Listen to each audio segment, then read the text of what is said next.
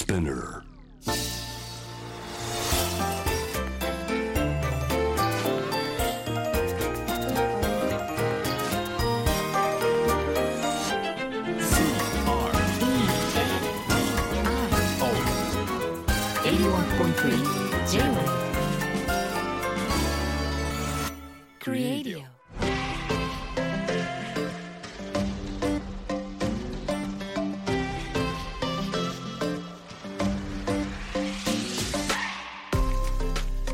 は粘土の佐藤貴です。こんばんはクリストモコです。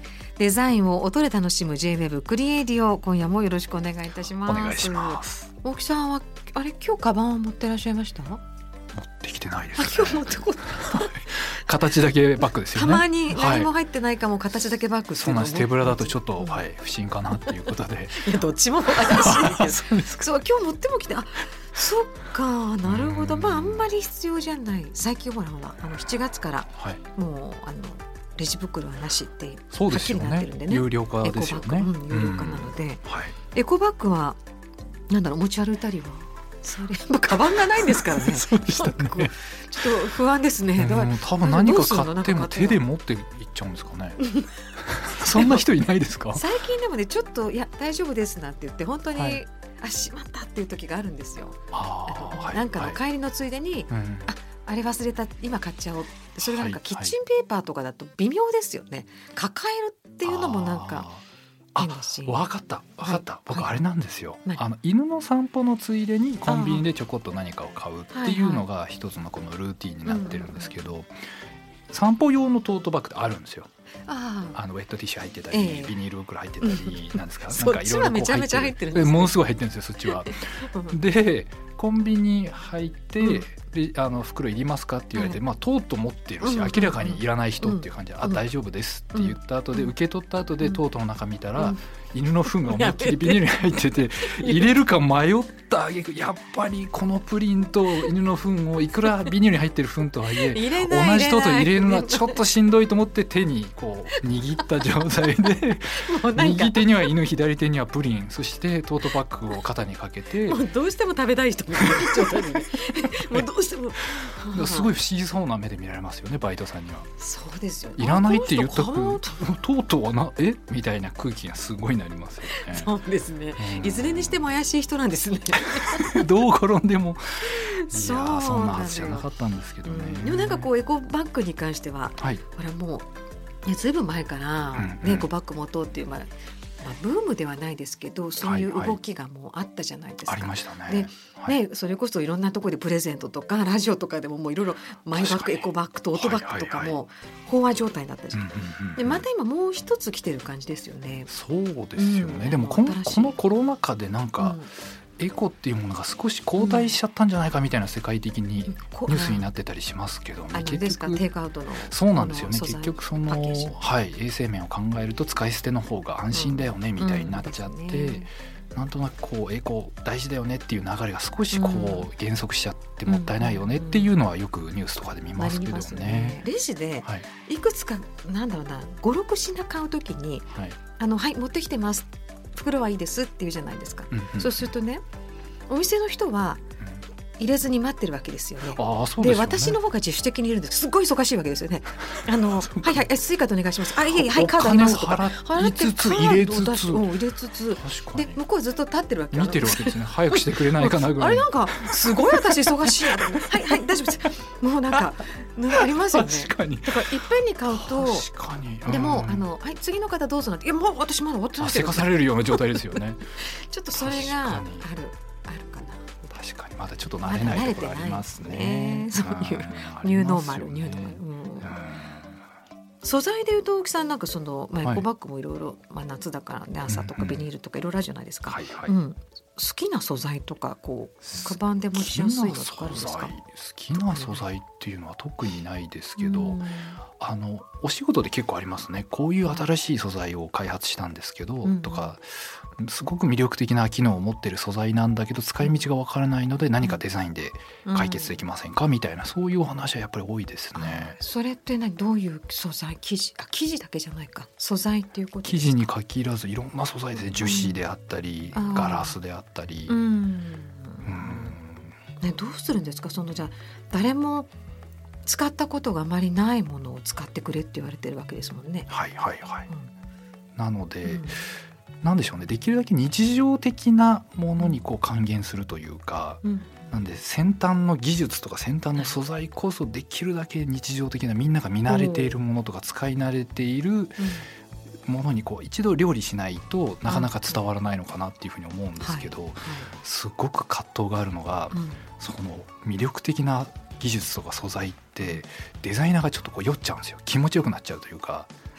もうそれって素材の凄さでデザイナーの凄さじゃないんですけど、なんかこう素材にデザインされちゃうみたいな時があってはあもうそれを見た時にあもうこれしかないっていう感じになるということ？もうなんかそん。なにやんなくてもなんかそれなりにすごく見えちゃうんですけどそれってデザイナーとしての役割を全うしてないなって思っちゃうと危ないんですよね。なので技術がデザインしちゃってるというかはあ。そういう感覚っていうのがあってなんで僕それを思い出したのがあれなんですよ。あうん。うんうんのこの間新しい爪切りをアマゾンで買ってはい。そしたらなんかうん。パチンパチンじゃなくてスッスッって切れちゃうんですよ。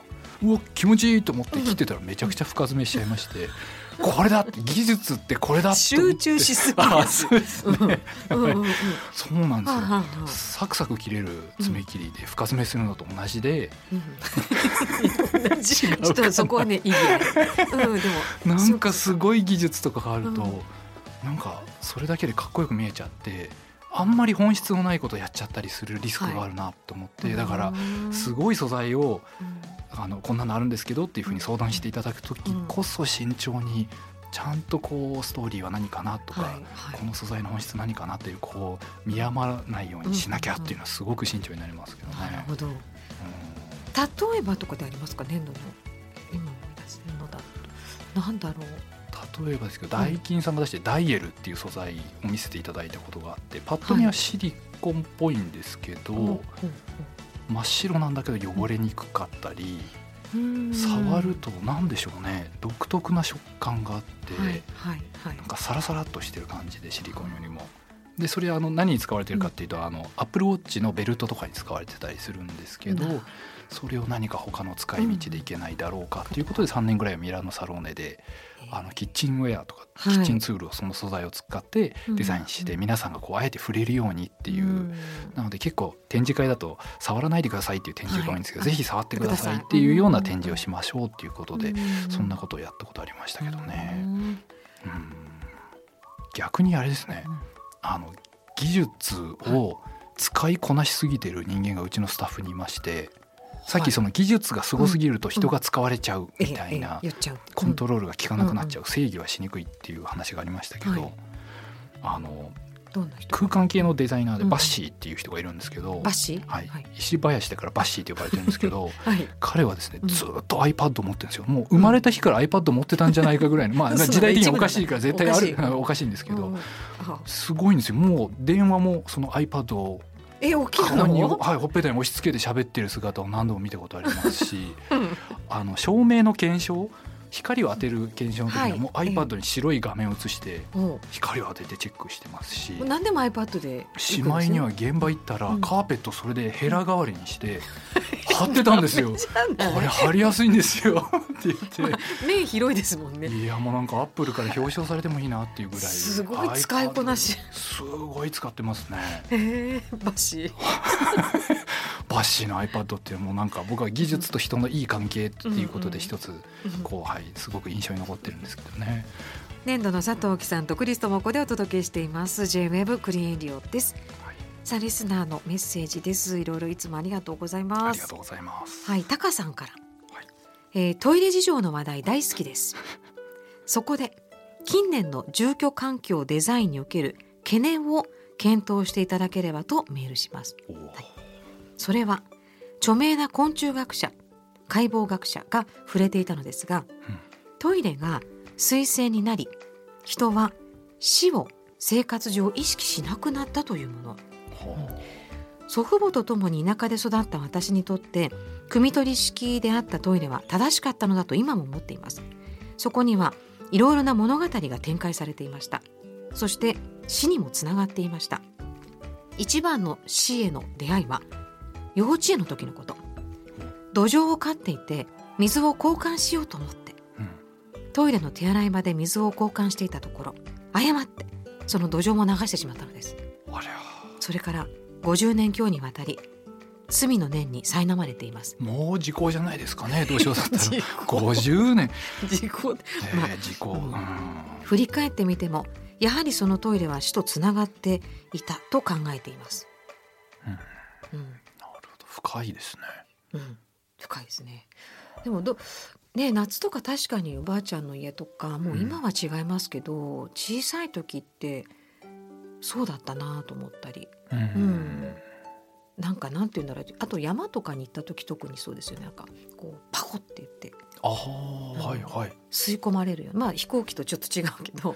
ああ今すごい思い出した。僕ちっちゃい頃、ねうん。カナダで10歳まで育ってたんですけど、はいはいえ。キャンプがあって、うんうんうん。でそうすると、まあ、ボットン便所じゃないですか、うん。穴を掘ってそこに板みたいなのを渡してそれがトイレだぞって言われるわけなんですよね、うん。で周りまあ簡単なテントというか、まあ、ちょっと布で覆ってるぐらいの感じでうん。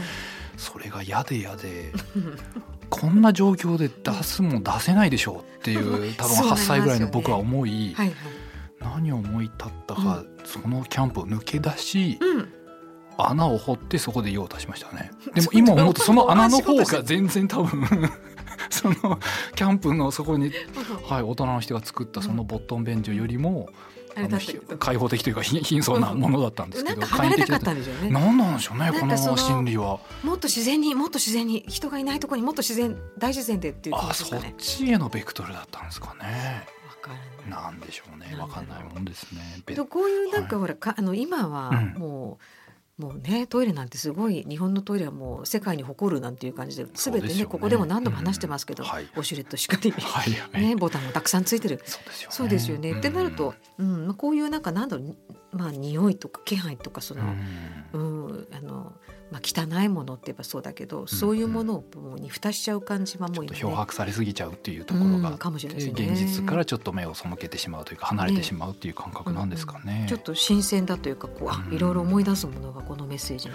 でもこれ土壌はい。の水を交換しようとして流してしまったって言ってますけど、うん水洗便所でも土壌流れたら流れちゃいますよね。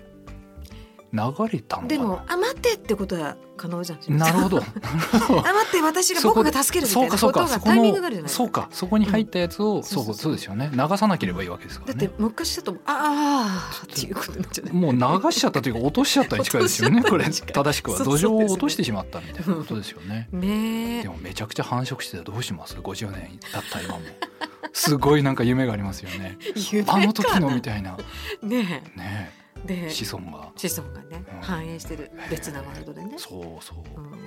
うん。どうでしょうか。どうでしょうでもこういうふうにちょっとずっと気になるっていうのもわかるねちょっとね。うん。でもこれトイレと死で言うと僕最近去年うん。のことなんですけど、はい。あの京都に松井雄生さんってあの暗殺教室の。作家さんええと,、え。ーとまあ、トークショーみたいなのがありまして、それで京都に一泊しに行きましょうと。はい。で僕正直まあビジネスホテルとかで徒歩圏内にスタバがあればいいなっていうふうに思ってたぐらいなんですけどはいはい。あのなんかいろいろな方が気を使っていただいて柊屋さんっていうすごくあのはい有名ですよね。はいえにに泊めていただきましてえ。うんで松井さんはなんか新館っていうこう綺麗なホテルの方でして、で僕はあのその江戸末期とかに作った、もういいろんな文豪の方がそこで執筆活動されたっていう部屋を取っていただきまして、で伊藤は何か、まあ、明治ぐらいの部屋なんですよね。マネジメントの伊藤さん。はい。明治ぐらい明治ぐらいなんでなので設備とかも新しい比較的新しいんですよみたいにお金の方が説明されて僕聞いてたら。まあ一番こう古いあのもう由緒ってところそうなんですよ。であれ伊藤の部屋の時にうん。設備が新しいですよって言ってたなと思ってはって部屋を探したらうん。トイレがないんですよ。奥さんの部屋？はい。トイレどころ水回りがないんですよ。お風呂も蛇口もなくてそうか江戸ならないかと思って。でないと思ったらもう行きたくなるのがひ人のこう心理じゃないですか。うん。それで慌ててうん。えーとまあとりあえず外に探しに行こうと思ってはい。公園かコンビニがあればいいなと思ってで玄関出ようとすると「はい。行ってらっしゃいませ」っていろんな方が 頭されてお出かけですか？行ってらっしゃいませはいそうなんです。何時にお戻りですか?」って「夕食は7時から用意しております」って言われて「え何時に戻るかはトイレ次第だな」と思って。あちょっと、うん。うんはいあの7時までには戻りますっていうふうに丁重にご挨拶をして、5分でとも言いにくいもん走り回っても見つからなくて、はい。ああもう今日ダメだと思って、うんそれで、いえっと、松井さんに電話してうん「ごごめんあのお風呂今夜松井さんのお風呂貸して」って言ってではい。次伊藤に LINE して「ええうん。ごめんトイレ貸して」って。なんでかわかんないですよ。なんで松井さんがお風呂で伊藤がトイレなんか自分の中でそういうジャジャンルというか分け住み分けがあるんだと思うんですけど。なんで一緒じゃないのかもそししたらみんなざわつきだし何があったってことで集まっ僕の部屋に集まってきてもう僕涙目ですよね。もうもうダメだ。お風呂最悪無理でもトイレないとどうしどうしていいかわからないねでもありますよねそれでみんなで探してああったんですよ。あ。りますよね。いやちょっと落ち着いてみて 落ち着いて探してほしいよ。なんか増改築を繰り返していて一度こう縁側みたいなところ通ったらでそこにあったんですよね。でしょうね。でも嬉しくて嬉しくて。はい。あそうそれでもう本当に僕死ぬかと思ってその日は。もうダメだと思って。今からでもビジネスホテル取ろう取ろう取り直そうかなって思うぐらい パニックでしたね。あのここ3年の中で一番のパニックだったんじゃないかっていうぐらいあの正直取り乱しましたね。